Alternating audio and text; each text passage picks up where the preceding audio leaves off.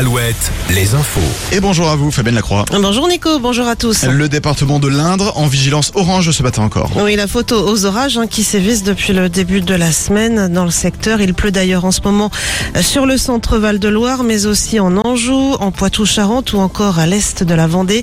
Euh, Plus d'éclaircies pour cet après-midi et surtout pour ce week-end avec en prime une remontée du mercure. Sur la côte, le décès d'une septuagénaire hier sur l'île de Noirmoutier. La femme aurait fait un malaise alors qu'elle se baignait à la plage. Le raid a dû intervenir hier matin en Charente à Saint-Iriex pour interpeller un forcené retranché chez sa belle-mère.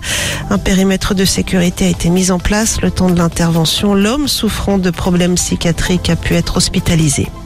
Et puis deux personnes restent toujours potentiellement portées disparues dans l'effondrement d'un immeuble hier après-midi dans le 5e arrondissement de Paris.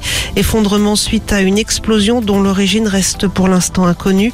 Le bilan, toujours provisoire, fait état de 37 blessés, dont 4 avec un pronostic vital engagé.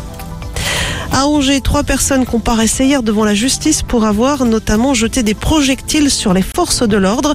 Ça s'était passé lors d'une manifestation contre la réforme des retraites en mars dernier.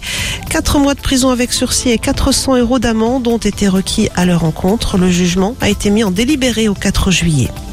Le tribunal de commerce de Nantes, lui, se penche aujourd'hui sur la demande du club de foot de Cardiff. Le club gallois réclame en effet 100 millions d'euros de dédommagement au FC Nantes après le décès accidentel d'Emiliano Sala. Le joueur nantais qui devait être transféré au Pays de Galles était décédé dans le crash d'un avion en 2019 alors qu'il rejoignait son nouveau club.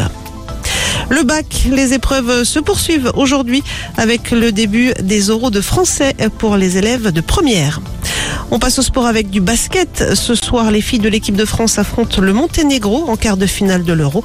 C'est à partir de 18h et c'est à suivre sur Bein Sport. Enfin, du côté de vos sorties, Angèle et Jane ce soir sur la scène du Free Music Festival de Montendre. Le festival accueillera jusqu'à samedi soir Big Flo et Oli, Kyo, Kezia Jones ou encore Suzanne. L'édition 2022 du Free Music Festival avait dû être annulée au dernier moment l'année dernière à cause de la canicule. Belle journée sur Alouette.